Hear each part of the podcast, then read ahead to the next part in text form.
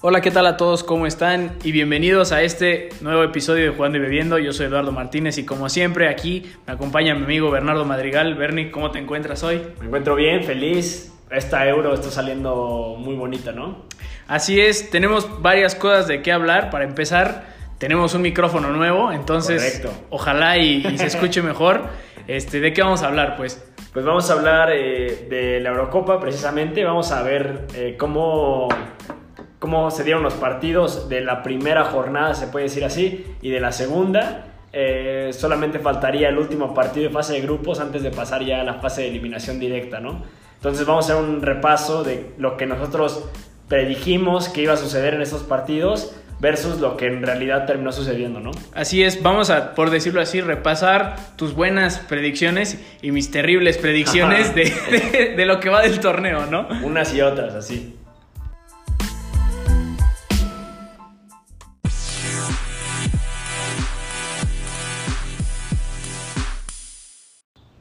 Bueno, y para empezar eh, a hablar del tema, ¿qué estamos tomando, Edu? Pues mira, por esta ocasión cada quien escogió una cerveza distinta, Sí. eh, pues que viene, digamos, en representación de un partido que nos, nos gustó mucho. En el caso tuyo, nos dio varios, bueno, te dio varios puntos en tu Correcto, quiniela. correcto. y, y yo escogí la Köl, una Cucapá tipo Kölsch, que es un tipo de cerveza, digamos, que se hace en la región de Colonia de Alemania. La Cucapá es una cerveza mexicana de Tijuana, pero pues este estilo es Kölsch, es el que tiene la rayita azul. Y bueno, dice que la complejidad no es demasiada, es una receta alemana y bueno, a base de, de todo, ¿no? Y el IBU es, que ya habíamos visto que era, es de 18, ¿no? Entonces Sí, es alto, es muy ¿no? alto. No, No, no, no, no es muy alto, en no, este no, caso, no, sí. claro. ¿Tú cuál tienes? Yo escogí en este caso la Duvel, que es una cerveza que ya hemos eh, tomado aquí con anterioridad. Sí, para los que nos escuchen frecuentemente recordarán que fue de las cervezas que más nos han gustado.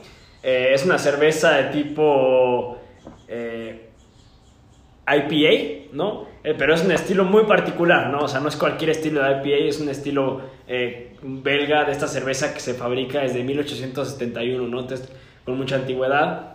Tiene un porcentaje de alcohol bastante alto, del 8.5%, pero pues, pues es un sabor, digamos, como muy agrio, vamos a decirlo así, y bueno, con un gran sabor a lúpulo, ¿no? El color, pues es un color eh, muy claro, más claro que, tu que la cerveza Kolsch, como lo puedo estar observando. Pero bueno, yo lo escogí en este caso porque la selección belga en la primera jornada, ahorita vamos a hablar de eso, como bien dijiste, me generó muchos puntos. y, y aparte de eso me gustó, ¿no? O sea, no, no fue solo los puntos. Claro. ¿Tú por qué escogiste la tuya? Yo la escogí justamente porque hoy acabamos de ver un partidazo verdaderamente, bueno, lleno de, de goles Sí. y una representación verdadera de lo que es Alemania, ¿no? Yo siento que Alemania eh, no se había cubierto de gloria en el primer partido y bueno, llega en este segundo y planta una cara totalmente diferente y por eso escojo esta cerveza tipo Kolsch, ¿no? Perfecto, pues ahorita hablamos un poquito más del partido. Si te parece, vámonos a la jornada 1, partido inaugural. Italia contra Turquía. Sí, mira, este, este es un partido que yo creo que, que más, más o menos todos tenían la misma idea, ¿no? Eh, yo predije un 2-1 hacia Italia y tú predices un 2-0. En mi caso yo escogí 2-1 porque no pensé que Italia tuviera tanto y pensé que Turquía tenía algo de gol, ¿no? Claro. Cosa que se probó que no, la verdad, o sea, Turquía No, no. muy decepcionante, ¿no? Creo que es una gran decepción, sí, sí, sí. O sea, en papel aparentaba que Turquía podía dar lucha en ese grupo y por lo que hemos visto estas primeras dos jornadas, no está, ¿no? No sé si es culpa del técnico, culpa de los jugadores o algo, pero bueno, a mí me parecía que, que tenían para más. En este caso yo puse el 2 a 0 por parte de Italia porque me parece que su ofensiva, no, sa- no sabía de la potencia de su ofensiva, pero sí sabía de la efectividad de su defensa, porque es, un- es una selección que lleva 10 jornadas seguidas eh, ganando, pero lleva como veintitantos partidos dejando la puerta a cero, a cero, una cosa así. No, no, creo que 10 partidos la puerta a cero, pero veintitantos sin perder, disculpa. Entonces, es una selección que aún al día de hoy no ha recibido gol, ¿no? Después Sí. de tantos partidos. Entonces, creo que eh, se mostraron muy sólidos. Me, gust- me, me fascinó. No sé qué opinas tú de la selección italiana. Pero me fascinó su estilo de juego, la verticalidad con la que juegan, las triangulaciones que hacen. Creo que le debo una disculpa a Roberto Mancini porque no esperaba tanto de él, ¿no? Sí, la verdad es que es, es una reinvención total de lo que es Italia, ¿no? O sea, porque normalmente pues Italia es conocida por jugar al catenacho, ¿no? A clavar un gol y después echarse para atrás y, y controlar, este, controlar el partido, ¿no? Sí. Y ahora, a diferencia de eso, es un equipo que mete un gol y aún así sigue buscando, ¿no? Y aunque a lo mejor Chiro Immobile y Velotti no sean los delanteros más de más renombre en la competencia, Sí. han marcado algunos goles, pero además ha habido jugadores que contribuyen mucho más, ¿no? Y eso es importante también. Sí, sí, sí, como bien dices, como que sin tener jugadores que sobresalgan demasiado, ¿no? Claro, son jugadores buenos, no talentosos, pero ninguno está nominado a balón de oro, ni mucho menos.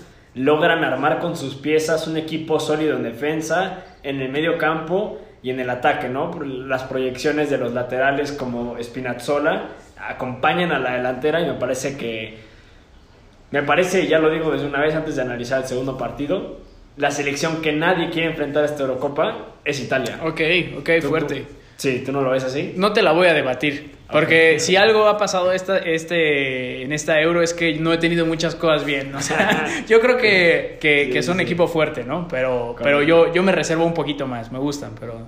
Vale. tampoco. Y, y y veo que el siguiente partido, precisamente te, te equivocaste, erraste, pensaste que Suiza iba a dar la sorpresa ante Gales y terminan empatando 1-1. ¿Cómo viste esto?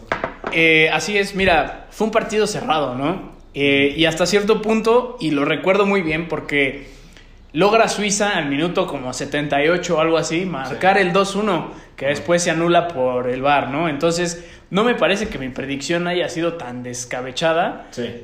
pero me parece que los suizos deberían de haber tenido la calidad para ganarle a Gales, ¿no? Sí. Ese no fue tu pensamiento porque tú sí le atinaste al empate.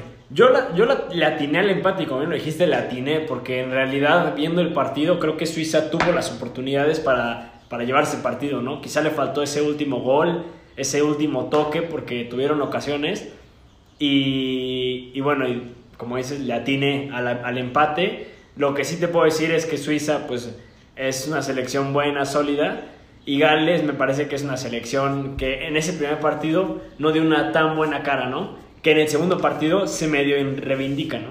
Medio. Sí, pues, pues mira, ¿por qué nos vamos de una vez a seguir analizando el, el grupo A? Claro, y nos sí, vamos sí. con el segundo, con el segundo partido de Gales, que le gana a Turquía justamente. ¿Por qué? Porque tú, digamos, lo ves como una reivindicación de Gales. Sí, porque en realidad eh, yo esperaba más de Turquía, como dije, y entonces yo esperé, yo esperaba que este partido Turquía metiera goles y que Gales mostrara un poco lo mismo que mostró contra Suiza, ¿no? Que es un equipo que, que tiene algo de llegada con el, el joven jugador del United, ¿cómo se llama? Dan James. Dan James me parece que tiene proyección ofensiva muy interesante, pero es un equipo que le falta pegada, ¿no? O sea, como que yo no lo sentía con tanta pegada.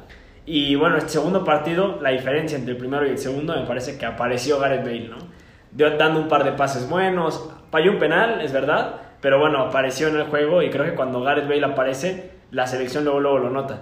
¿Tú cómo viste este segundo partido de Gales? Sí, mira, a mí me, me sorprendieron, la verdad, porque yo, yo pensé que si algo no tenía Gales era la capacidad de, de ganarle a equipos que tal vez en papel fueran mejores que ellos, ¿no? O sea, Sí.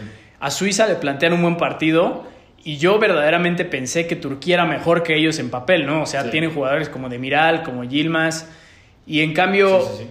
Sí, Gales tiene a Bale y a Ramsey, pero no se veía que verdaderamente fueran a ser importantes. Y al contrario, ¿no? Llega, creo que el primer gol lo marca Aaron Ramsey, llegando desde atrás, y, y se, llevan, se llevan una victoria muy importante, la verdad. Muy importante y que creo que les da el pase, ¿no? No, estoy, no me acuerdo bien, pero... No, Todavía, todavía tienen No, no, que equivoco, empatar, creo. equivoco, claro. Creo que con el empate ya pasan, pero... Claro, pero- bueno, sí, pero está como de cierta forma buscando, aunque sea ese tercer lugar, ¿no? Que Sí. mejor clasificado. Entonces creo que Gales, no sé, no sé cómo lo veas tú, ¿ya le ves un pie en octavos? Sí, yo creo que sí. O sea, no han demostrado ni Suiza ni Turquía. O sea, digo, Turquía, yo aquí con esta misma cara que traigo hoy me planteé y dije, yo creo que Turquía va a tener una buena euro.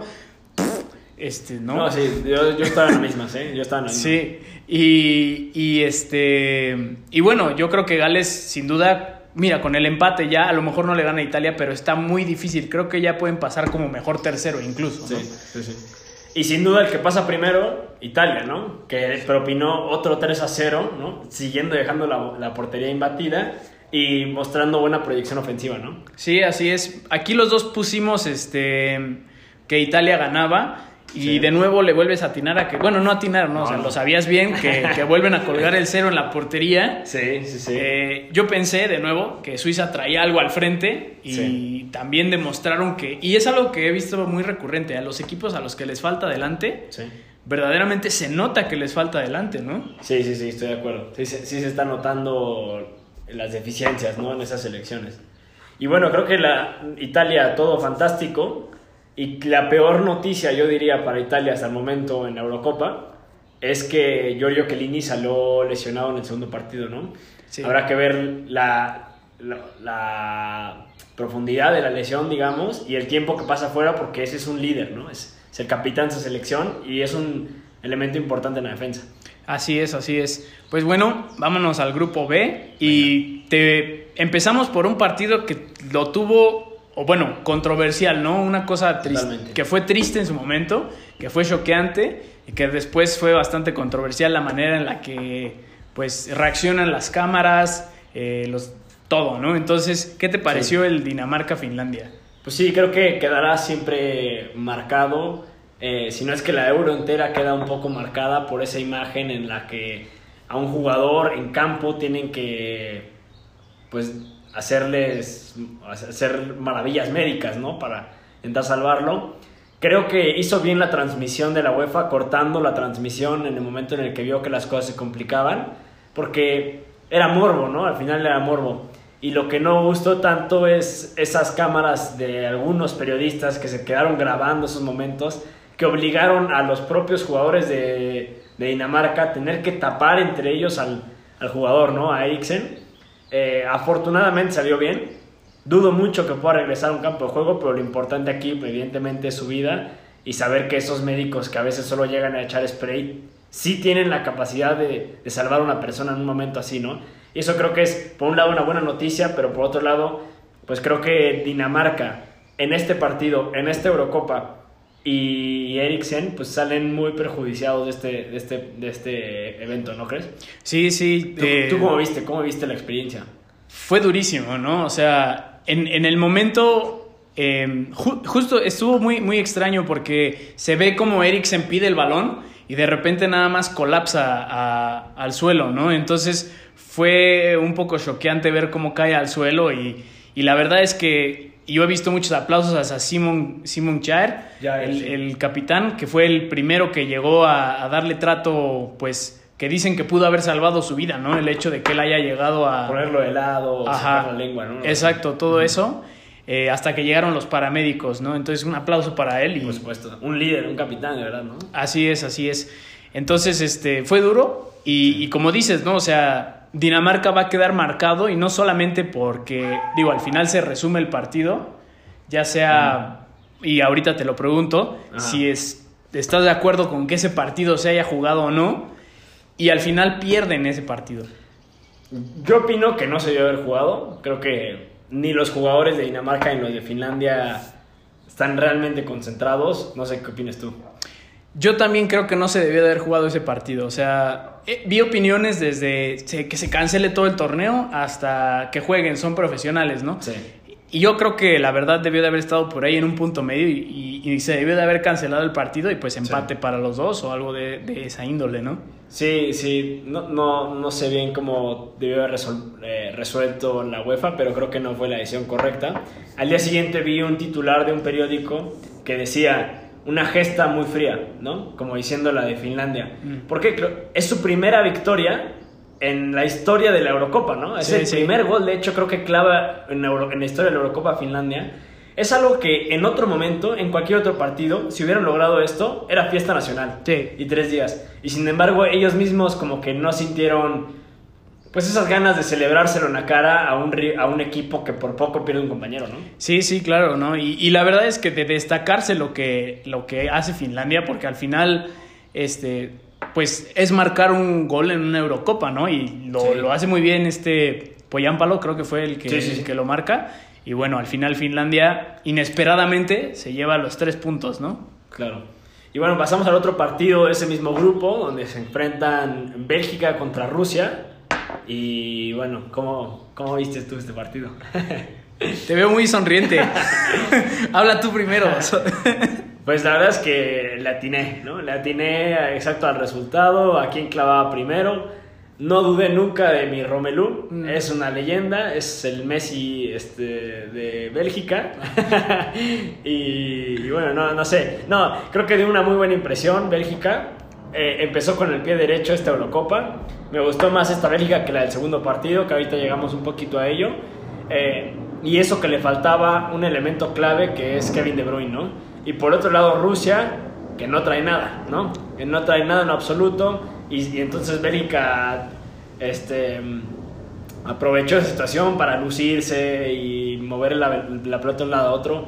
Y bueno, fue muy bien. Pero veo que tú pronosticaste algo similar, o sea, también esperabas un dominio de Bélgica, ¿no? Sí, sí, esperaba un dominio de Bélgica y un dominio ofensivo. Sin embargo, no esperaba que su defensa, o más bien, no esperaba que Rusia no trajera absolutamente nada al Nada. frente. Y de nuevo volvemos a lo mismo que con Turquía, nada al frente, ¿no? Este, yo esperaba más de Yuba, por ejemplo.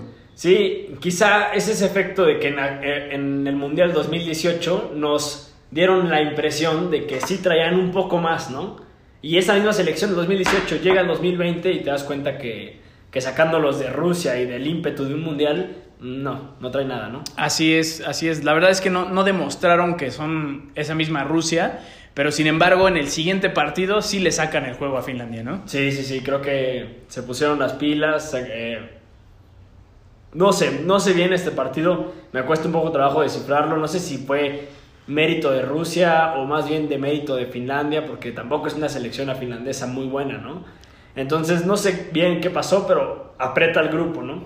Sí, sí, y al, al final hay que recordar que en este partido hubo un gol anulado a justamente Poyampalo por que lo anula el VAR por fuera de lugar. Bastante pegado, Cerrado, cerrado, sí, sí, Entonces pudo haber sido bien un un 1-1. O sea, no, no vi nada de Rusia que me, que me pareciera que, que dominaron a Finlandia, ¿no? Ni mucho menos. Sí, sí, sí. Y luego en el, y luego en el partido de Bélgica, Dinamarca, este, pues por poco y da una sorpresa a Dinamarca, ¿no crees? Así es, demuestran, la verdad, Da- Dinamarca, que sí son un buen equipo, yo creo. O sea, fue. Es una lástima que hayan perdido ese primer partido, Sí. porque los deja en último lugar. Eh, siempre iban a perder contra Bélgica, yo creo. Sí. Pero pudieron haber ganado los otros dos, ¿no? Sí, y ahora le, le deja con pocas, no nulas, porque todavía se puede, pero con pocas posibilidades de quedar como, como avanzar a esa siguiente fase, ¿no? Y, Así es. y creo que sí es una selección que, que tiene potencial y con Eriksen hubieran sido más fuertes aún, yo creo. Eh, de este partido yo te quiero preguntar sobre una, una figura en particular, el man of the match, el, el que entró a cambiarlo todo, regreso de Kevin De Bruyne. ¿Cómo Sí. viste eso? No, fantástico, ¿eh? O sea, ahí, ahí se, se ve claramente por qué Kevin De Bruyne es el mejor jugador que tiene la Premier ahorita. Em, ese pase que le pone a... No me acuerdo quién fue, fue el primero, el Fue primero este- que, que lo echa como Sí, tres sí. dedos hacia atrás. A Torgen Hazard me parece Creo que, que fue. sí. Fantástico, ¿no?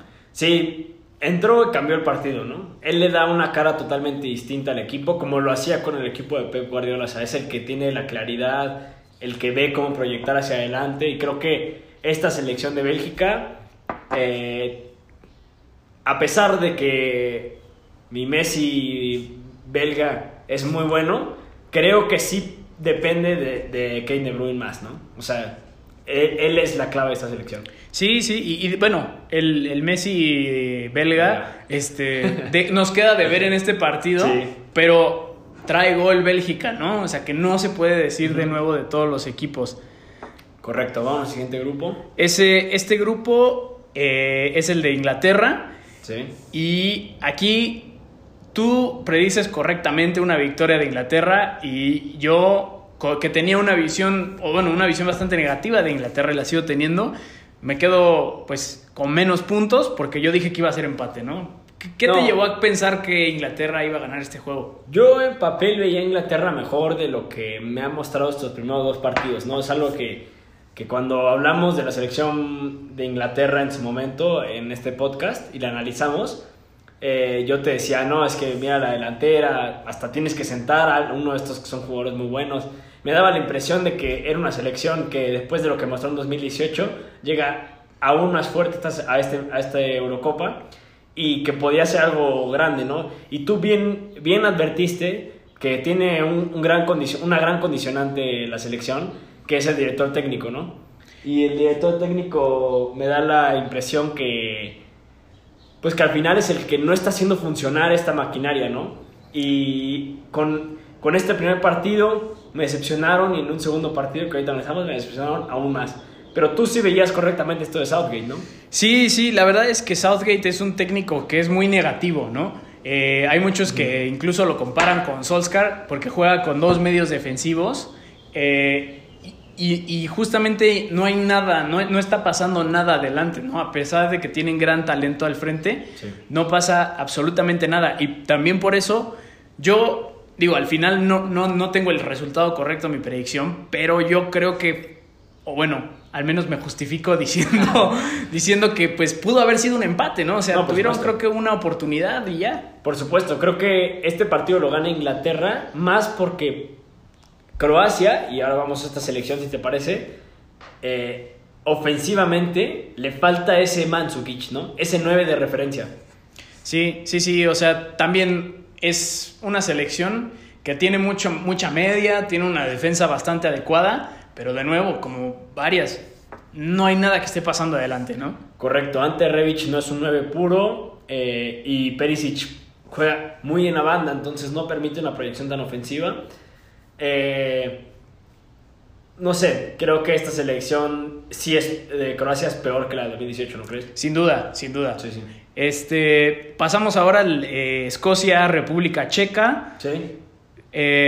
a ver, cuéntanos tú. Sorpresa, ¿no? Creo que tienes un nuevo jugador favorito. Por supuesto, Patrick Schick. Platícanos. Eh, bueno, no, en este partido no, porque sí fue, fue un empate. Eh, digo, perdón, ganó la República Checa, pero yo predije bien el anotador y en el siguiente partido también. Sí. Eh, esta vez fue suerte, la segunda sí, sí, sí lo pensé bien. sí. no, no, no sabía yo que, que la República Checa era un equipo eh, tan bien condicionado, ¿no? O sea, digamos, es un equipo que funciona bien, que la defensa es sólida, la media también es pues bastante, bastante adecuada y tienen eso que le falta a tantas selecciones, un 9, ¿no? Que puede marcar goles. Y un 9 muy bueno, creo que tiene mucho futuro este Patrick Schick, ¿no? Que si, si no me equivoco, por lo que escuchaba los comentaristas, militaba en el Leipzig, ¿no? Y se termina cambiando ahorita a un club alemán Creo que está en el Leverkusen. Creo que sí, ¿no? Pero bueno, creo que es un jugador joven con mucho talento y que se, acaba, y que se mandó en ese partido en específico el gol de la Euro, ¿no? Sí, sí. Es, es, tener la, es tener la mente en el juego, es tener la portería grabada, saber dónde está parado exactamente el portero. Creo que fue un golazo. Y bueno, la selección de Escocia lo, lo debo de reconocer. Bueno, ahorita hablo de la selección de Escocia en el segundo partido porque ese me gustó un poquito más. Vamos, si quieres, al al... Bueno, vamos a ese partido, ¿te parece? Inglaterra se enfrenta a Escocia en este segundo partido y se cumple desde mi punto de vista tu predicción. Southgate, él mismo se cargó este partido, ¿no? Sí, sí, sí. Eh, la verdad es que me, me, decepcionó mucho, ¿no? O sea, e, este es... Eh, varios ingleses de, llaman este partido un derby, ¿no? Porque es contra Escocia, los vecinos, este, tienen las ganas de ganar los escoceses, pero ellos tienen mucho mejor equipo. Y aún así, no demuestran nada. Nada. Y creo que nada en fútbol y aún más preocupante, nada en actitud, ¿no? Porque a veces el fútbol no se puede dar, ¿no? Suerte, cuestión de que hoy tienes un mal día, lo que sea. Pero la actitud. Enfrentaban un rival directo, como un rival de derby, como dices tú, al que le quieres ganar. Y yo los veía trotando, ¿no? O sea, como sin intención alguna pero creo que aún así los condiciona los cambios que realiza Southgate, ¿no? O sea, ve que es un partido apretado y, no sé, cambia un velocista por otro velocista, no sé, no sé. A mí me pareció que, que no supo cómo reaccionar y ahí es donde se mide qué tan bueno es un director técnico, ¿no? Sí, sí, o sea, se ve claramente que Southgate es un entrenador negativo que tuvo un papel adecuado en el Mundial porque justamente hacía eso, ¿no? Marcar un gol y echarse para atrás o ganar por lo mínimo, ¿no? Sí. Pero no sabe utilizar a el potencial ofensivo que tiene, ¿no? Y, e- y eso le va a costar al final. Sí, sí. Y, y por otro lado, Escocia, no sé cómo lo hayas visto tú, pero a mí me dio la impresión de que él, ellos tienen más actitud que juego, ¿no? Sí. Pero es una selección que le echa ganas, creo que lo representa muy bien Robertson y McTominay. Son jugadores que quizá no son los más elegantes a la hora de jugar, pero que corren y corren y corren y no te van a dejar un balón gratis, ¿no? O sea, Sí, sí, en va un, a costar. en un 50-50 te quitan la pierna, pero llegan al balón, ¿no? O sea, Exacto. ahora, algo aquí muy importante que hay que recordar y que te hago a ti la pregunta. Sí. El que queda primer lugar de este grupo se enfrenta contra el segundo lugar del grupo de Alemania, Francia y Portugal, pero, si el que, pero el que queda en segundo lugar se enfrenta contra el primer lugar de España, Suecia, Polonia y este Ucrania, no, este, bueno, Sí, Eslovaquia. Eslovaquia, ¿no? ¿Tú crees que esto pueda ser incluso una estrategia de los ingleses de decir como de, ¿sabes qué? República Checa toma la cabeza del grupo y yo y, y suerte contra Francia. Híjole. mm, no sé, podría ser. O sea, no lo había pensado, pero tienes un punto ahí válido. Lo que yo diría es, es una jugada muy arriesgada, ¿no? Sí. Muy arriesgada porque si tú estás buscando el segundo lugar en vez del primero, en una de esas y con una sorpresa, se te va el, se- el segundo lugar. Y quedas en un tercer lugar que te enfrentarás al primer lugar de otro y se te complica el euro muchísimo. Yo creo que es mejor siempre tratar de buscar el primer lugar, eh, aunque se juegue con estas especulaciones. ¿Tú crees que, que esta mala cara que nos dejó Inglaterra tenga que ver algo con eso? Yo creo que no, yo creo que simplemente son muy negativos la manera en la que juegan, Sí. pero tampoco creo que tengan el deseo de quedar en primer lugar en este grupo. Y mucho menos viendo la manera en la que Alemania le gana hoy a, a Sí. Hungría. Pero en su momento llegaremos a eso. Ya llegaremos, ya llegaremos. 1-1 Croacia, República Checa. Sí, este. Pues nuevamente, ¿no? Perisic llegando a salvar un poco. Creo que fue Perisic el gol, ¿no? Sí, sí. La ofensiva eh, croata. Y por otro lado, Patrick Schick, ¿no? Un 9 que, que ahí en un choque también un poquito debatible, pero desde mi punto de vista, pues sí era un poco penal. Y te clava un penal fantásticamente bien cobrado. Y creo que co- complica, complica un poco el pase de, de Croacia, ¿no? Complica un poco el pase de Croacia. No sé cómo veas tú, bueno, ya hablaremos un poco de los pronósticos, pero ¿cómo viste tú este partido? Sí, y, y- y te digo, eh, o sea, no, no es que la República Checa sea el mejor equipo de la historia, simplemente es un equipo que tiene de todo, ¿no? O sea, además, además, perdón, pero estoy viendo que tú pronosticabas una victoria de la República Checa. Sí, sí, sí. Eh, de hecho, tú, lo que pronostiqué correctamente fue el gol de Patrick Schick primero. Sí. Y luego me falló la defensa porque, bueno, Pérez y hace magia, ¿no? Y clava un muy buen gol. Es un buen jugador, sí. Entonces, digo, yo, yo veo a la República Checa como un equipo interesante, ¿no? Vamos Ok. a dejarlo ahí. ¿Crees que es un equipo que pueda dar la sorpresa y llegar más, más lejos de lo que se cree? O sea, quizá un octavos, cuartos, algo así. Ojo, que aquí ya me quiere sacar mis predicciones de la siguiente ronda. no, no, no. No, sí, sí, me parece que son un equipo que es justamente, eh, como lo dijimos en su momento, que pensábamos que a lo mejor Turquía podía hacerlo, a lo mejor la República Checa va a ser ese equipo como interesante, Puede ser, puede caballo ser. negro, ¿no? Por supuesto, sí, sí. Vamos al siguiente grupo. Está conformado por eh, Holanda, eh, Ucrania y. Y este. Austria y Macedonia del Norte. Eh, vámonos, si quieres, primero con el de Austria contra Macedonia del Norte, donde pues los dos esperábamos una victoria de Austria y se dio, ¿no? Sí, sí, sí. ¿Cómo Este, viste este partido? Mira, eh, el partido en sí no me, no, a ver, no me parece que haya tenido lo mejor futbolísticamente hablando, pero fue un partido pues emocionante, ¿no? Sobre todo porque Macedonia del Norte eh, y un héroe nacional de ellos, Gregor Pandev, marca el primer gol, ¿no? Y eso le pone un poco de emoción siempre, ¿no? Sí, sí, sí, pone un poco de emoción, pero creo que como bien lo pronosticamos desde que dijimos, desde que analizamos esta selección, mm, no está a un nivel muy bueno, ¿no? En esta Eurocopa, o sea, bien, normal, o sea, sí, sí merece la clasificación, pero no lo vimos nunca llegar más lejos de lo que está logrando ahorita, ¿no? Sí, así es, o sea, no, no, no, no se va a llevar el segundo lugar para nada en este grupo, pero es un digno rival, ¿no? Claro. decirlo así. Sí, sí. Y bueno, vamos al otro partido, en donde Holanda se enfrenta a Ucrania. Y pues, ¿qué te pareció? ¿Te convenció esta selección holandesa?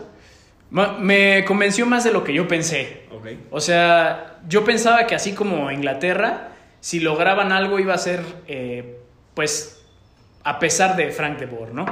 Y al contrario, yo creo que De Boer ha planteado bien los partidos, ha hecho los cambios correctos y ha puesto las alineaciones adecuadas, ¿no? Entonces, a pesar de que tienen un pequeño sustito ahí con, eh, con Ucrania, sí. Eh, sí merecían ganar ese partido, ¿no?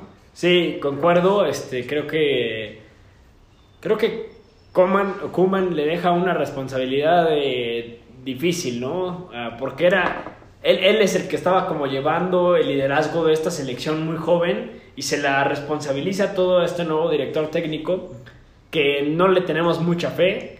Eh, nadie, ¿eh? No, cuando hablo en plural no me refiero a tú y yo, creo que en general los periódicos como que están un poco tener, eh, nerviosos de lo que puede llegar a ser, pero creo que dio una buena impresión, eh, tiene, me, me, encantó la participación, por ejemplo, de Win, Winjaldum, así le llamo yo.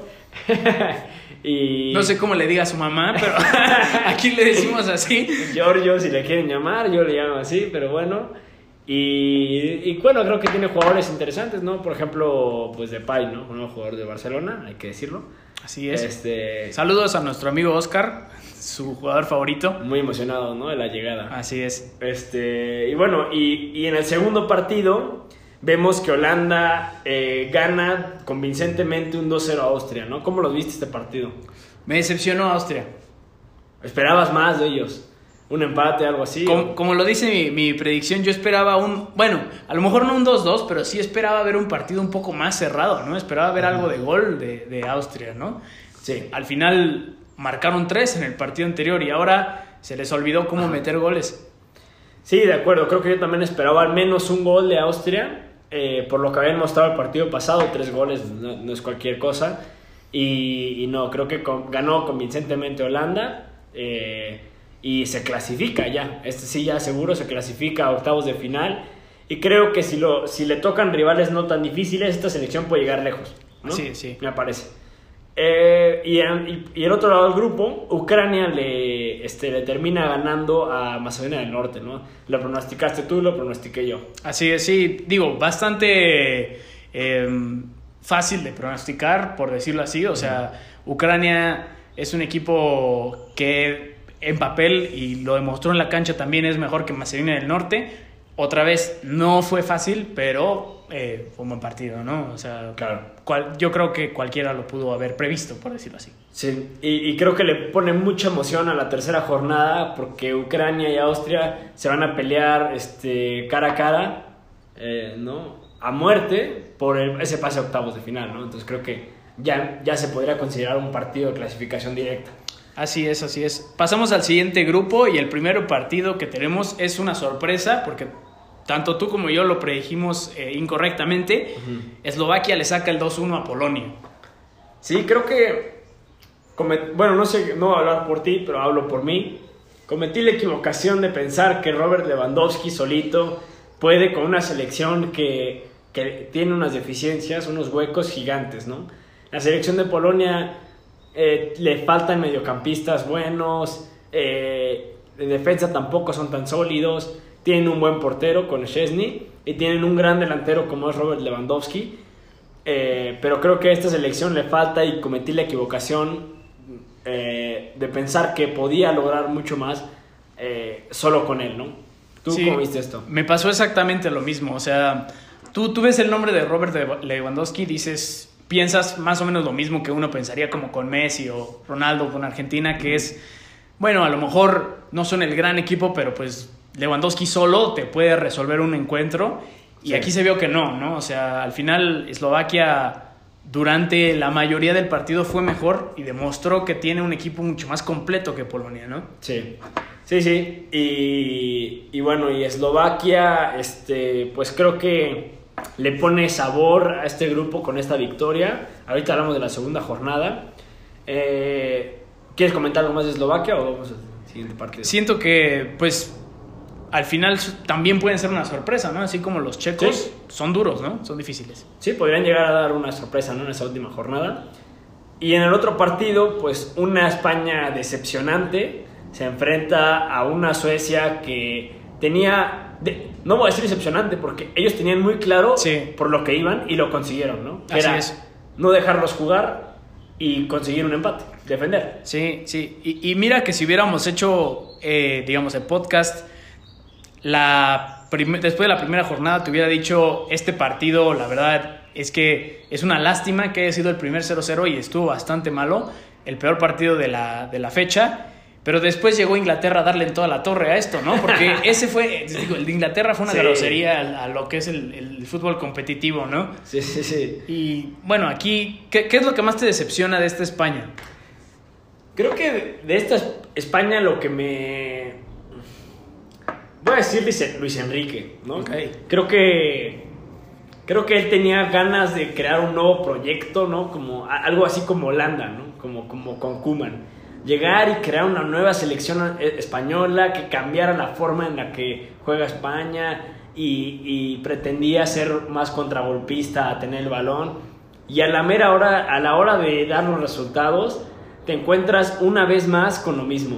Una selección con un 80% de posesión, pero con cero proyección ofensiva, ¿no? Mil toques atrás y nada de jugadas ofensivas. Me encuentro decepcionante también a una delantera como es Morata, no meten a Gerard Moreno y Luis Enrique, como con esta necedad que lo caracteriza mucho, lo decide mantener todo el tiempo, ¿no? Como, como si en algún momento le fuera a surgir algo que no le ha surgido en el último año o últimos dos años incluso.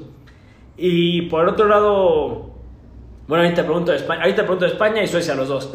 Pero quiero, quiero hablar un poco de Suecia porque si bien es una selección que saben lo que son capaces y por eso defendieron, hay un elemento que quiero preguntarte tu opinión al respecto, que es Isaac, ¿no? Que, que si con un poco más de fortuna pudo haber hecho este resultado en 1-0 a favor Suecia, ¿no? Sí, sí, sí, fantástico jugador, ¿no? O sea, eh, es, es de esos jóvenes que los ves jugar y dices como, este tiene no solamente potencial, pero va para lo más alto, ¿no? O sea, no, no, lo, no lo pensarías al verlo, ¿no? Porque se ve como un jugador flaco, eh, como un poco, incluso podrías decir descoordinado, tipo Peter Crouch, pero al final eh, tiene mucha calidad, ¿no? Y como bien dices, Suecia, lo que me sorprende es la solidez que tienen, porque, digo, yo veo jugar mucho a Víctor Lindelof Sí. Y no me parece que, que, sea el gran central. Sin embargo, hizo bien su labor. Sí, sí, sí. Y más bien yo puedo decir que fue, en parte fue por la labor defensiva que hace Suecia, pero también por la mala proyección ofensiva que tuvo España. ¿Y eso es lo que más te decepciona de España entonces, la proyección ofensiva? ¿O qué dirías tú que...? Porque vi que pronosticaste que España ganaba, ¿no? Sí, sí. Entonces, ¿qué fue eso que, que, que, que esperabas de ella y no encontraste? Yo, yo espero de, España, yo esperaría mucho más control, ¿no? O sea, y muchas más ganas. Como con Inglaterra tú lo decías, o sea, yo, yo siento que España y sobre todo con la España de antaño, siempre te buscaba la manera de, de meter un gol, ¿no? De perdida, ya sea de un centro de, o de un penal que se conseguía o algo así. Y ahorita eso les falta, o sea, no veo ningún jugador que esté dispuesto a, a decir, no, no, nosotros tenemos que ganarle a Suecia, vamos hacia adelante, ¿no? Sí, sí, sí. Sí, me da mucho coraje eso, honestamente, pero bueno. Eh, en la jornada 2 se enfrentan Suecia y Eslovaquia y Suecia logra ¿no? el, el milagrito, 1-0, los dos lo pronosticamos. Eh, ¿Crees que Suecia, bueno, ¿cómo viste este partido? Y te pregunto, ¿crees que Suecia saque el primer lugar a este grupo? Uf, es una excelente pregunta. Em, yo pienso que sí pueden, sí pueden sacar el primer lugar a este grupo. Sería eh, una sorpresa. Una gran sorpresa, pero han mostrado que son buenos los suecos, ¿no? O sea, y difícil que les metan un gol y van contra, pues el más malo, ¿no? Van contra Polonia. Van contra Polonia, correcto. ¿No? Entonces, ahí, digo, este partido no, no tengo ningún recuerdo eh, vívido de este partido, pero pues al final se lo lleva Suecia, ¿no? Sí. Te pregunto yo a ti del, partido de hoy, que es este un empate 1-1 España contra Polonia. Sí. ¿Qué, ¿Qué te pareció y crees que más bien España no logre sacar este primer lugar? Este, ¿qué me pareció? Me pareció que, y voy a hablar otra vez mal de Luis Enrique, ¿no? O sea, ya van a pensar que en este podcast que está dedicado a eso, pero no, sí hablo de más cosas, pero en, ese, en este caso sí voy a hablar más de Luis Enrique. Creo que se mostró que Gerard Moreno lidera la ofensiva de este equipo y sin embargo, después de fallar un penal, lo saca él y no saca a Morata, ¿no? Que ya llevaba tantas... Uno se pregunta, ¿por qué si Morata lleva un año fallando y Gerard Moreno tuvo un fallo. ¿por qué castigas a Gerard Moreno? Que, que Gerard Moreno le dio el gol a Morata, ¿no? Sí. Hay que ser honestos. O sea, Morata se encontró el balón ahí en el camino, pero Gerard Moreno es el que armó la jugada, es el que provocó el penal, es el jugador que más ofensivamente estaba proyectando. Lo cambia y en ese momento España pierde totalmente proyección ofensiva. Creo que este creo que queda señalado él y es una España que, bueno, que ha señalado también Laporte, ¿no? Sí. Porque se mostró ahí, luego, luego, que quizás sí debió haber llevado a alguien con más experiencia como Sergio Ramos, ¿no? Tienes a Robert Lewandowski, un delantero experto en este tipo de situaciones, con mucha veteranía. ¿Y cómo te vas a rendir en un, en un duelo a duelo, cabezazo a cabezazo con, con, con Lewandowski, ¿no? O sea, ni, ni- ni lo incomodó a la hora de hacer el cabezazo. Creo que se mostró que su intento de revolución joven y el hecho de llamar a alguien que no había sido convocado nunca porque no era español todavía, pues le surgió mal, ¿no? Sí, no, y, y mira, yo, yo te, voy a, te voy a hacer otra pregunta en, espe- en específico hablando de, de Laporte, pero de nuevo regresaré a este tema en otro partido, pero Laporte, Ferran Torres, Rodri, Sí. todos jugadores del City que se Sí, supone Que, que son los mejores que, que ganaron la Premier. E- Esto demuestra verdaderamente que sí son, o sea, que son jugadores de sistema y que el sistema que tiene eh, España ahorita no les, no les sirve. O sea, a lo mejor no son tan buenos como lo parece.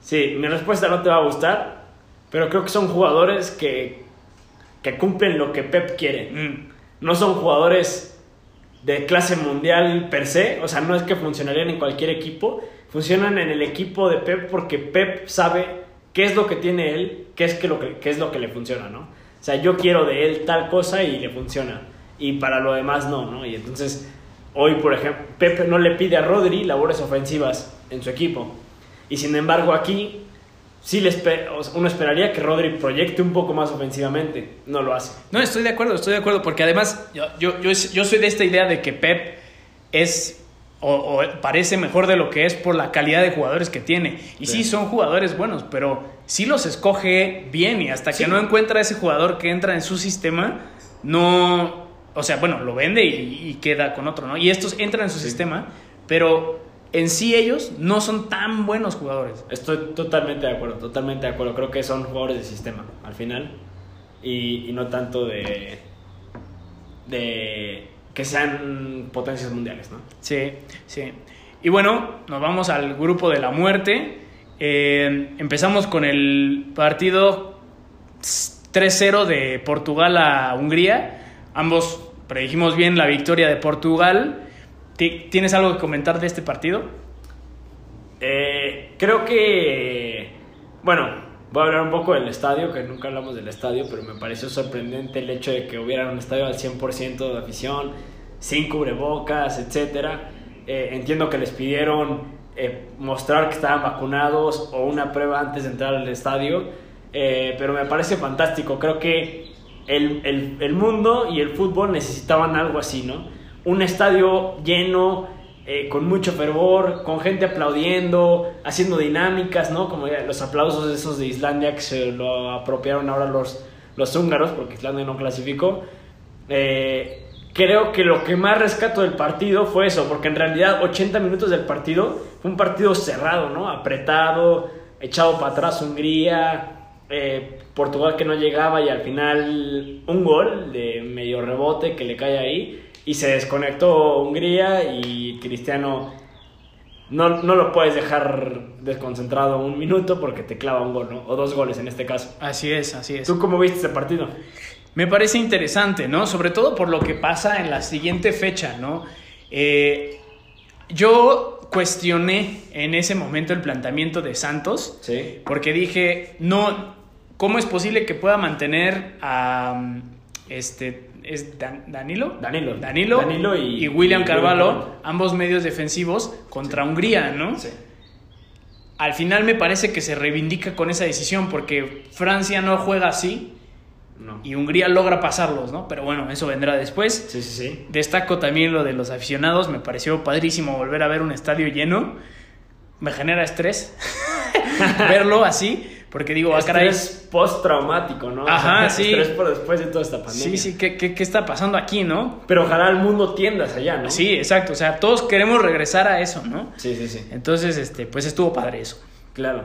Y, y te pregunto aquí antes de que pasemos al otro, pero ¿tú viste algo en esta selección de Portugal del primer partido que te diera como indicios de lo que pasó hoy? ¿O crees que lo de hoy es totalmente inesperado? Eh, Ahorita hablamos más del segundo, pero quiero ver Sí. si en ese primer partido notaste alguna deficiencia o algo. no, no noté ninguna deficiencia, nada que me hiciera creer lo que, que lo que pasó hoy fue algo normal. ¿Tú sí? Mm, no, eh, tampoco. Creo que mostraron un equipo sólido, pero quizá un poco nada más Fernando Santos, pero ahorita hablamos un poquito de él en el segundo tiempo. Ok. Digo, en el segundo partido. Vámonos al, al siguiente. Siguiente partido se enfrenta a Francia y Alemania y en un duelo pues competido lo termina sacando Francia, ¿no? Ujú. Los que esperábamos. Sí, Pero ¿cómo lo viste? Mira, este grupo me tiene confundidísimo, ¿eh? No, no, no, no sé ni qué, o sea, ni qué pensar yendo hacia adelante, ¿sabes? Sí, Porque Francia le gana a Alemania y entonces eso te podría hacer pensar que Francia debería de ganarle a Hungría porque Alemania le ganó a Portugal y Portugal le ganó a Hungría, pero Francia empata con Hungría. Entonces está rarísimo este grupo, ¿no? Sí. Siento que Alemania le tuvo miedo a Francia. Alemania le tuvo miedo a Francia, creo que, creo que sí, creo que hicieron su labor un poco como defensiva, o sea, no, no lograron que Francia metiera más de un gol, eh, que en realidad fue autogol de Hummels, pero bueno, eh, y- pero sí le faltó esa proyección ofensiva, ¿no? Se extrañó un 9, un Klose, alguien así que, Sí. que pudiera liderar un poco la ofensiva alemana. Eh, como dices, rarísimo, ¿no? Rarísimo después de la cara de Alemania en ese primer partido, la cara que en el segundo, no la veía venir nunca, ¿no? Y, y, y bueno, creo que aquí este partido de Francia le da una ventaja importante. O sea, creo que era una victoria que tenía que sacar Francia en ese intento de conseguir el primer lugar, ¿no? Y era una victoria muy clave y la y terminó sacando, ¿no? Considerando que las dos sedes de este grupo es Alemania y Hungría. Entonces, ganarle a Alemania en Alemania era una de los primeros claves que tenía que sacar si quieres conseguir ese primer lugar de grupo, ¿no? Así es. Eh, vámonos a la siguiente jornada, donde las cosas cambian por completo. Eh, empezamos con el partido de Hungría-Francia y un sorprendente empate, ¿no? ¿Cómo lo viste? Yo creo que este empate lo sacó el estadio. ¿Sí? Yo sí creo que, que este empate lo saca el estadio. O sea, em, Hungría marca un gol de la nada. Sí. Juegan excepcionalmente bien, o sea, a lo que fueron y eso jugaron. Y además, yo noté a, a Francia que en este partido se le fue ese, mírame, soy Francia, tengo a los mejores del mundo, tengo Sí, a sí. Mbappé, tengo a Pogba. Ni- ningún jugador francés demostró que era campeón del mundo en este partido. Sí. Sí, sí. Se notaban temerosos, ¿no? O sea, se notaban sin, eh, pues sin ese distintivo francés que, eh, ¿cómo, cómo se, cómo lo diré? Eh, Sí, la, la cre- creidito, ¿no? ¿no? Que tienen y jugaron, no sé a qué jugaron. A nada, ¿no? En realidad a nada. Por momentos era balones largo, por momentos era construir la jugada. No sé si era una cosa muy extraña. Tampoco lo comprendí del todo. Eh, me parece que. Me parece que tienes razón, ¿eh? No lo había pensado. Pero ahorita acordándome un poco de la entrevista post partido que le hicieron a Grisman. Y Grisman reconoce y dice: Nos habíamos desacostumbrado a jugar un partido con tanta afición, ¿no? Y yo en su momento lo vi, no pensé más en el asunto, dije, ah, bueno, se referirá a que ve mucha gente en la. Pero a lo mejor sí hubo algún factor ahí, ¿no? De que eh, esta Francia pues llevaba mucho tiempo sin un partido con afición y de pronto tienes 80 mil húngaros gritándote cada vez que vas a tocar el balón o abuchándote, pudo haber provocado, ¿no? Y es algo que desde un momento, y lo escucharon aquí primero en el podcast, dijimos, ¿no? Este estadio de Hungría con 100% de afición podría ser de Hungría el caballo negro, ¿no? Sí. El que llegue a tropezar alguna de las grandes selecciones en esta Eurocopa. Y lo demostraron en el partido justamente contra Francia, ¿no? Le saca un empate a Francia cuando Francia se creía ya clasificado como primer lugar, apretando el grupo muchísimo y dejándolo todo a la suerte de la última jornada. Así es, así es. Y se aprieta mucho más por el resultado del último partido del que vamos a hablar, que es el Portugal-Alemania, ¿no? Portugal-Alemania, correcto. Este, te voy a dejar a ti hablar primero porque Ujú. sé que te gustó mucho la selección alemana, entonces creo que quiero que te explayes, Sí. todo lo que piensas al respecto.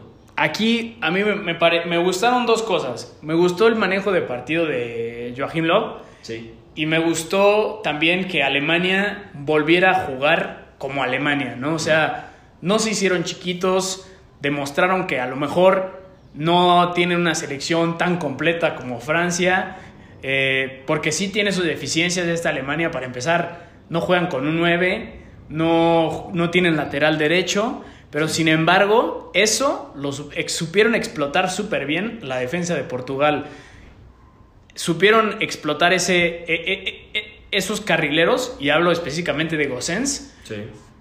y dijeron como, es que a Portugal, y, y- y lo- los goles fueron todos iguales, no supieron defender los centros. No, no, no. Los portugueses, y aquí voy a hablar de nuevo y específicamente de Rubén Díaz, otro jugador del City que a mí me gusta mucho y que ahorita está jugando como el Maza Rodríguez. este, no, no, no entendí, no, no entendí ahí qué pasó. Sí. Portugal marca dos goles también, o sea, uno de Cristiano, eh, que es un gran gol de contraataque, Sí. pero al final no, no tiene, ¿no? Para ganarle a una Alemania que jugó muy bien. Sí, eh, concuerdo contigo, creo que Alemania mostró ese carácter alemán que los caracteriza tanto, ¿no? Empiezan jugando muy bien, de pronto reciben inesperadamente un gol de Portugal, de Cristiano, ¿no? Que a Cristiano le das una y te la clava, ¿no? O sea, es todo lo que pide él eh, en un partido, le clavan una. Y uno pensaría que eso iba a hacer que Alemania, no sé, le entraran los nervios, empezara a jugar mal, y no. Y con la frialdad, la mente fría y clara como son los alemanes, siguieron construyendo el juego, metieron gol y prácticamente en ese final de la primera parte los tenían a Portugal contra las cuerdas, o sea, no llegaban balones a Bruno Fernández, mucho menos a Cristiano y a, Diego, Diogo eh, no llegaban los balones, Alemania recuperaba luego, luego, Müller proyectaba, Gossen se incorporaba al ataque, creo que esta selección alemana con un 9 puro pudo haber acabado este resultado con un 6, 7, ¿no? O sea, tuvieron muchas, muchas ocasiones.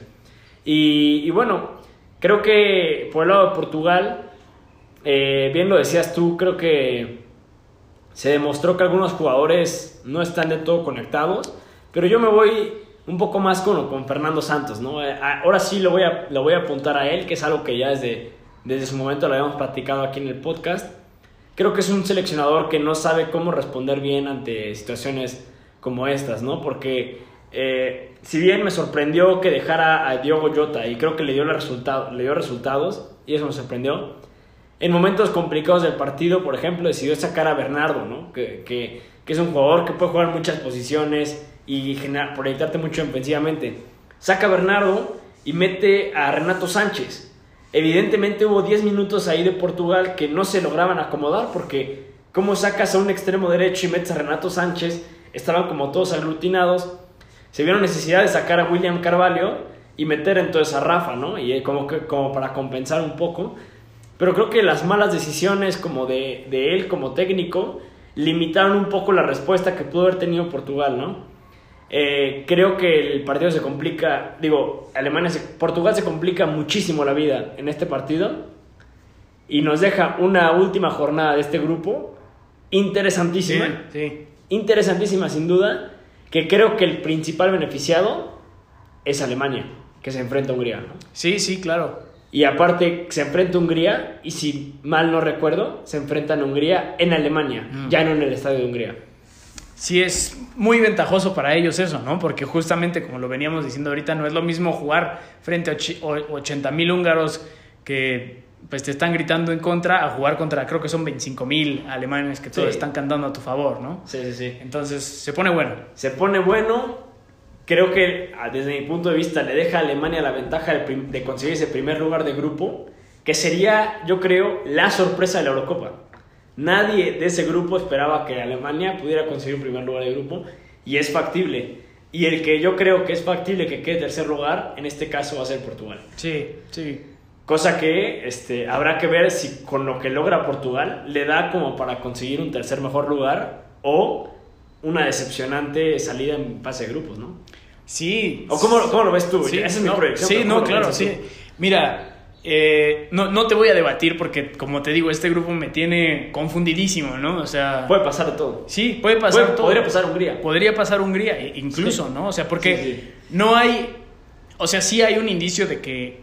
eh, eh, obviamente, no, no es lo mismo, pues, un Francia que a lo mejor no entró tan conectado en un estadio que es tuyo, a, en- a un partido en el que tienes que ganar contra Alemania, ¿no?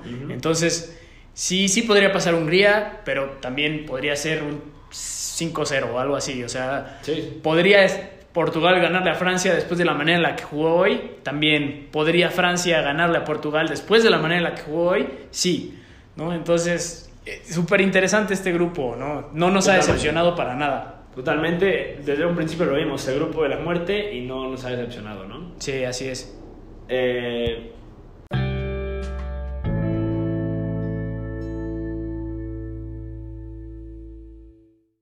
Eh, y bueno, sin, vamos, con el carácter de continuar con esta buena competencia que tenemos entre nosotros en la quiniela con varios amigos, no vamos a soltar nada de Sí. predicciones todavía tan exactas, entonces nos vamos a ir como cosas que nos han sorprendido, que nos han gustado o que no. Entonces, te voy a dejar que empieces. ¿Qué jugadores por posición te han sorprendido más? O sea, portero, defensa, medio, delantero. Ok, ok, ok, interesante. Eh, de portero, híjole. Ah, caray, no, está difícil. Para bien y para mal, ¿eh? O sea, puede ser uno que digas como, no, este sí se la está... eh, Sí. Eh, ah, no sé, no sé. A ver, ¿tienes alguna idea en mente? Estoy tratando de pensar en alguno, bro. Es difícil. Mira, a mí, ¿sabes quién se me ha hecho que ha hecho un buen papel? Sin decir que es el mejor del torneo ni nada. Creo que el portero de Finlandia se rifó mucho en el primer partido contra Dinamarca. Sí. Entonces, él acuerdo. para mí ha sido una sorpresa bastante, bastante buena. Sí, concuerdo. Creo que él es un, un portero interesante, un portero bueno. Eh, creo que rescataría también un poco al, al portero de Hungría. Mm. Creo que ha mostrado un poco de solidez ante pues, ya dos selecciones importantes, ¿no? Como es la francesa y como fue en su momento la portuguesa. A pesar de que sí le ganaron un 3-0, creo que mostró un papel interesante, ¿no? Interesante. Y decepciones para mal de portero, yo creo que eh, a lo mejor... ay, no sé. Está difícil porque tampoco Está hay difícil. un, no hay un portero que haya cometido un error todavía, me parece. Sí, no, no, en realidad sí. Schmeichel en el primer gol de Finlandia tiene ahí un problema, pero Un poco, pero creo que no voy a señalar- a nadie para mal, ¿no? O sea, Sí. no, no hay nadie que me haya decepcionado tal cual. ok. Eh, ¿De defensas tú? Para mal sí me voy a ir por Rubén Díaz. Ok. No se me hace que, lo hay, que haya tenido un, un buen papel. Siento que ha sido bastante decepcionante en ambos partidos. Sí. Para bien, eh, este, me voy a ir por... Este, está difícil también, esta yo la tengo que pensar mientras tú ves. Yo ya tengo mis dos. Este, para, para mal, yo voy a escoger a Melik Laporte. Eh, un poco como lo tuyo con Rubén Díaz, ¿no? Es un jugador que esperaba más por lo que venía haciendo en el, en el Manchester City, por lo que representaba, ¿no? Cuánto lucharon para que fuera español y al final sí es español y pues no, gracias, ¿no? bueno, no sé, pero bueno. Y, y defensa para bien, es, eh, Spinazzola Ah, el lateral izquierdo de la Roma. Había escuchado ya cosas de él, porque me acuerdo que cuando Mourinho llegó a la Roma pidió explícitamente que Spinazzola no salía del equipo este verano. Y yo no entendía bien por qué, y ya lo vi, ¿no? Creo que es un jugador sólido en defensa, con proyección ofensiva y joven. Ese es el que más sorprendió para bien. ya. ¿Tú? Para bien yo creo que yo me voy a ir con Dumfries. El Ok. del Holanda, Sí, sí. marca un gol importante y siento que ha, ha tenido, pues, un, un buen desempeño, ¿no? Ok. En el medio campo, ¿tienes alguna idea?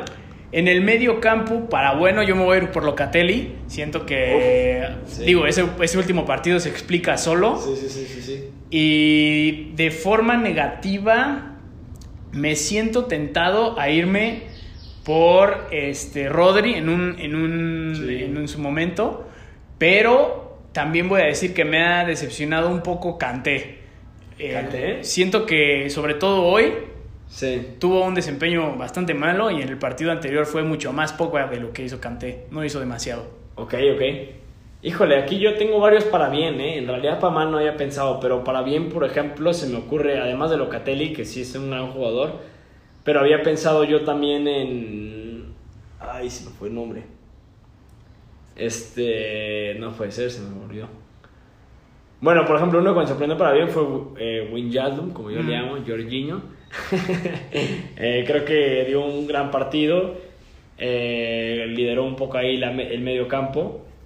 Y, y bueno, el otro ahorita... ¿De qué me equipo? acordé, No, ah, ya, ya me acordé. De Scott McTominay. Ah, ok. Creo que es un, un medio que me, me gustó la garra que le pone, ¿no? No, no es, como dije, no, es- no es un, este, no es muy fino, digamos. Pero le ha echado ganas, creo que ha tomado ese medio campo en la selección escocesa y lo ha hecho bien. Ok. Eh, ¿Para mal se te ocurre alguno? Bueno, para mal, además de Kanté, Ajá, además de este, Kanté, además de Kanté. No, no, no se me ocurren demasiados. O sea, así para, para Sí. pensarlo, puedo cuestionar el desempeño eh, de Declan Rice, este Sí. jugador valuado en 80 millones que no vale eso. No, Por no, su- por sus desempeños han demostrado que no, no vale Sí, no. eso. Em, pero tampoco demasiado, ¿eh? Sí, quizá yo señalaría un poco a Danilo del Portugal. Es un jugador que no me ha gustado y que creo que hoy que entró Renato Sánchez lo hizo mucho Sí, mejor que sí. él. Yo preferiría que saliera William Carvalho y Renato Sánchez en vez de William Carvalho y Danilo en la próxima próximo partido. Vamos a ver qué escoge Fernando Santos. Pero Danilo como que llegaba a esta selección como un poco como el, el mejor medio defensivo del equipo y me ha dado la impresión que no, que no está a nivel. Ok, y adelante. Adelante. Adelante me ha decepcionado Harry Kane, sin duda. Mm. Creo que tenía él que tomar esa batuta de líder en la ofensiva inglesa y no lo ha hecho, ¿no? No solo porque no ha marcado goles, pero en general como que no se ve que está en su mejor momento de forma. Quizás está pensando en su futuro, no sé, no sé qué le está pasando, pero el hecho de que lo haya cambiado en el segundo partido Southgate ya te manda un mensaje ahí de que, de que no está, ¿no? No está rindiendo a nivel. ¿Tú? ¿Para mal? Y para mal, no te va a gustar. Me ha decepcionado mucho Benzema. Ok. Siento que, y, y digo, tú me lo has dicho, ha jugado tres partidos con Francia y creo que eso es justificable, Sí. pero al final no logro ver la diferencia entre lo que te puede dar Benzema y lo que te daba Giroud. Creo que eh, ha, fallado algunas y, Sí. y no, no ha aparecido, ¿no? Eh, entonces, a él un poco para mal, para bien, por supuesto, Patrick Schick, pero también Patrick. Isaac me ha parecido Sí. muy bueno. Sí, sí, sí. Y este. Y creo que, por ejemplo, en Bolo hizo un buen papel al principio, ¿no? Para mal también Diogo Jota. Sí. A pesar del gol de hoy, sí. Ok, ok. Yo diría para mal y no concuerdo contigo con Benzema, yo más bien voy con Griezmann. Mm. Se supone que es un jugador ya asentado en ese equipo, ya experimentado, un jugador campeón del mundo. Él tendría que tomar una batuta de delantero y creo que ha rendido más defensivamente que ofensivamente en ese equipo, desde mi punto de vista.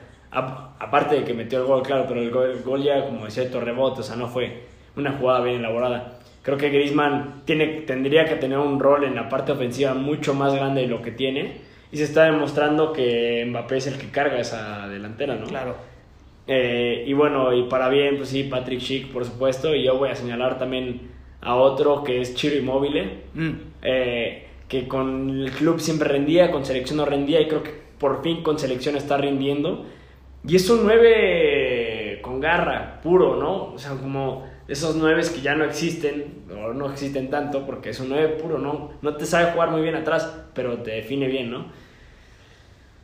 creo que esos serían mis, mis seleccionados.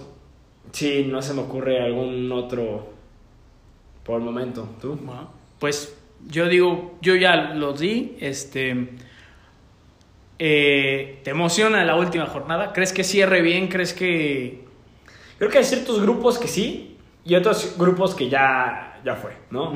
Eh, que, que, quizá ya está un poco definido y ya no hay mucho que buscarse, pero sin duda hay grupos como el grupo de la muerte o como el grupo de España que creo que la última jornada ya es prácticamente unos 16 de final, ¿no? O sea, ya es una eliminación directa y creo que eso le puede meter eh, mucho sabor. Eh, quizá este sí es el momento para empezar a especular con contra quién te enfrentarías. Y, eh, y eso podría ya llegar a definir eh, de forma más cómoda los favoritos de los octavos de final, ¿no? ¿Tú cómo, tú, tú, tú cómo ves? Yo, yo concuerdo contigo. O sea, hay grupos que están interesantes por lo buenos que han sido. Sí. Y hay grupos que van a estar interesantes por lo malos que han sido, ¿no? Incluso, o sea, no, no, no que el grupo esté malo, sino el desempeño que han tenido los equipos ha sido malo, ¿no? O sea, ahí destaco, por ejemplo, el grupo de Inglaterra, que los grandes han tenido malos desempeños, pero destaco el grupo de Holanda, por ejemplo, porque siento que, pues, Ucrania es un buen equipo. Sí, sí, sí. Y eh, a lo mejor Holanda no está tan fuerte, entonces se viene un buen cierre, ¿no? Sin duda.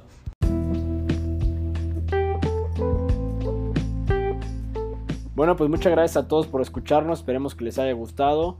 Y si les gustó, por favor, compártanlo. Y recuerden que nos pueden seguir en nuestras redes sociales y comentarnos cualquier cosa. Eh, yo estoy en Twitter como arroba berniemp. Edu. A mí me pueden encontrar como Edu97 Martínez. También recuerden que pueden seguir el podcast como JYB Podcast en Twitter.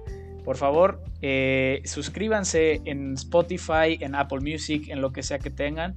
Agradecemos su apoyo y esperemos, eh, como dice Bernie, esperemos que les haya gustado y que lo compartan con sus amigos. Nos encantaría tener a más de ustedes aquí los viernes tomando chelas con nosotros.